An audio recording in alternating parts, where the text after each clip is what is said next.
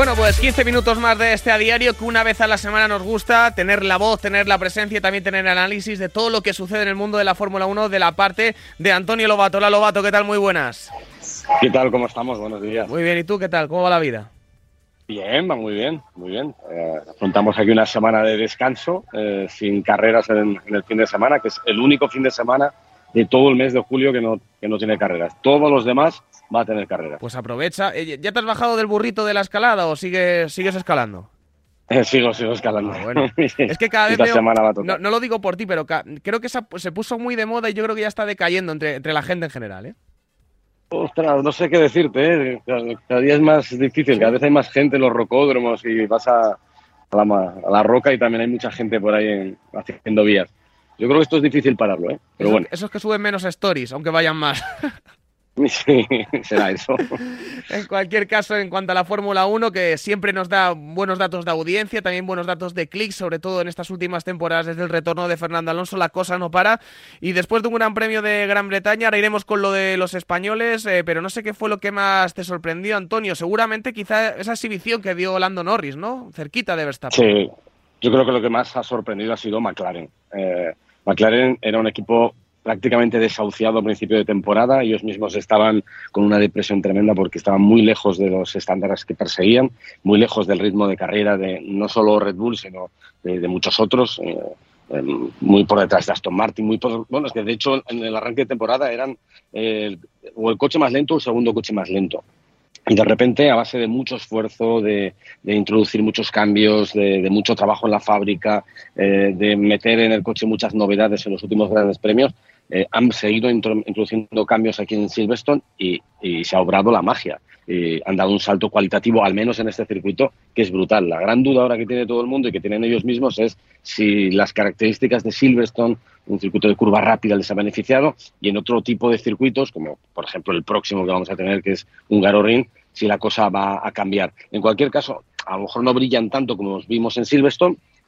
En Spa probablemente vuelvan a brillar, pero, pero yo creo que el salto es importante y ha cambiado el status quo de la parrilla.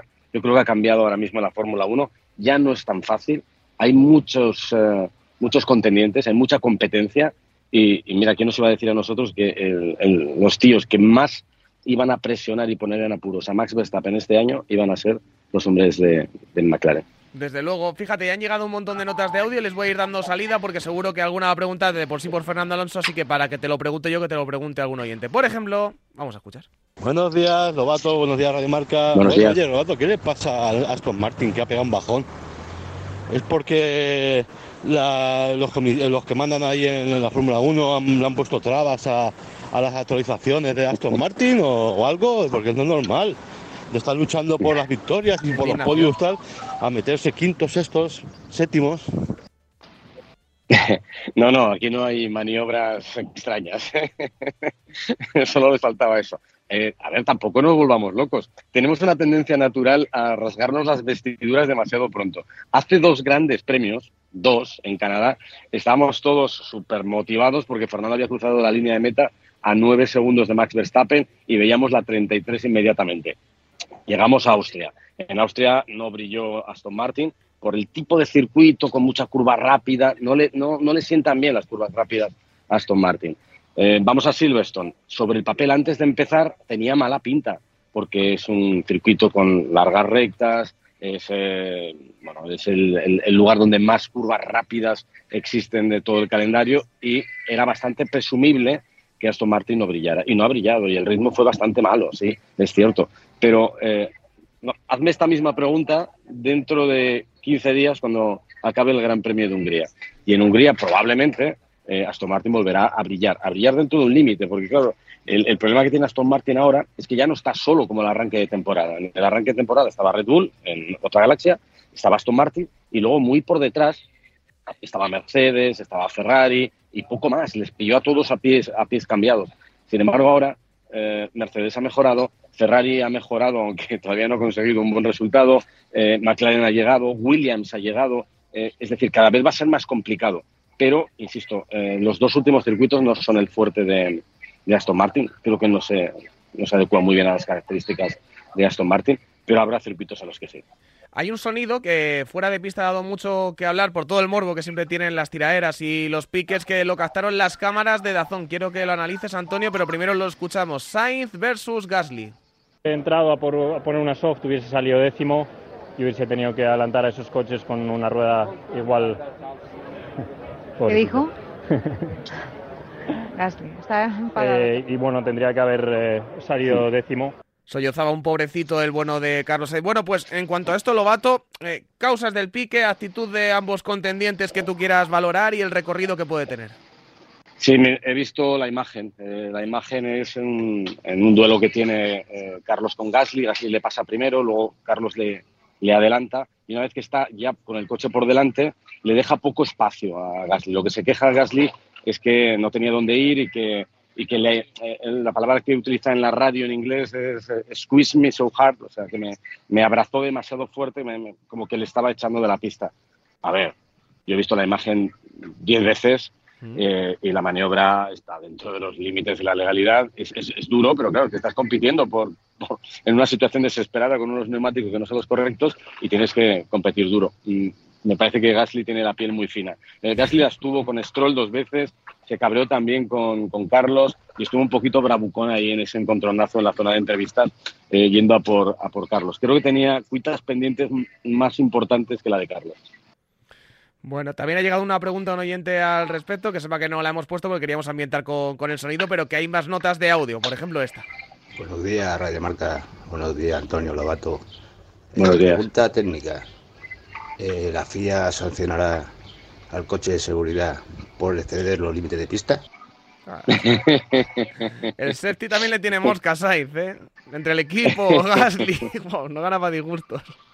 No, a ver, todo esto es una, es una broma porque cuando estaba el coche de seguridad, yo le vi cómo salían de la curva 18 y, y el coche de seguridad excedió los límites de ¿Ah, pista. Yo en la retransmisión dije, uff, límites de pista para el coche de seguridad. Y si a un piloto le das eh, tres eh, comodines, ¿no? Puedes hacerlo tres veces y luego ya eh, te muestra bandera blanca y negra y vas al comisario, hombre, al, coche de seguridad que forma parte de la FIA había que sancionarle antes.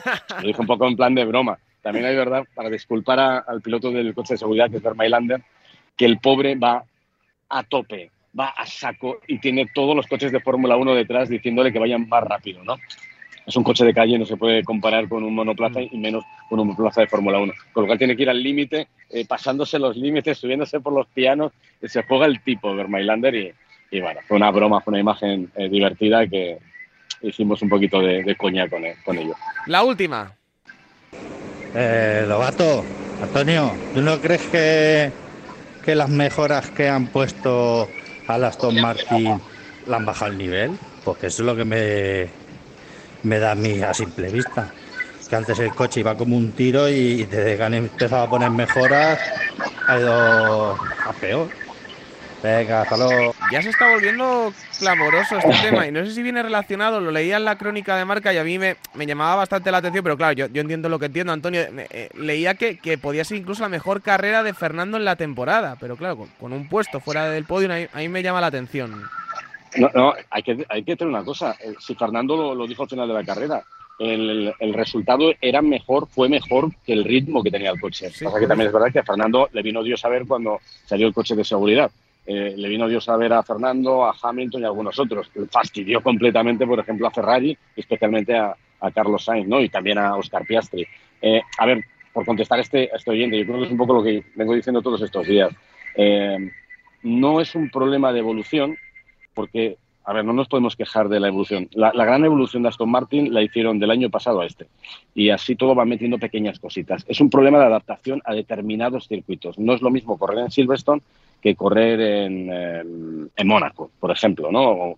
no es lo mismo correr en Silverstone que correr en, en un Ring. Y esto va a afectar al rendimiento de todos los equipos. En algunos circuitos Mercedes estará por delante, en otros estará Ferrari, en otros estará quizá McLaren, en otros Aston Martin. Van a ir bailando todos estos. Red Bull estará siempre ahí, ¿eh? porque es súper completo.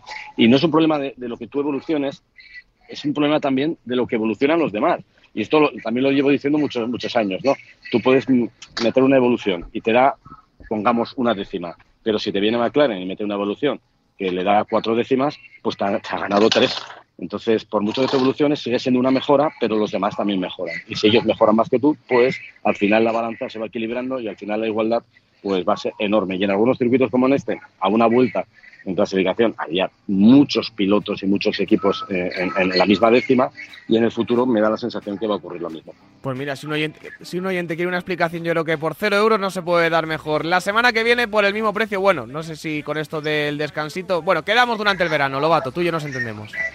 Venga, un abrazo fuerte. un abrazo muy fuerte para Antonio Lobato, que después de contarnos ese gran premio de Gran Bretaña, nos ha analizado todos los pormenores de una nueva victoria, no lo hemos dicho, pero es que excusa decirlo de más Verstappen sobre el asfalto. Nosotros nos vamos, llega David Sánchez, despierta San Francisco y tiene invitado. ¡Chao!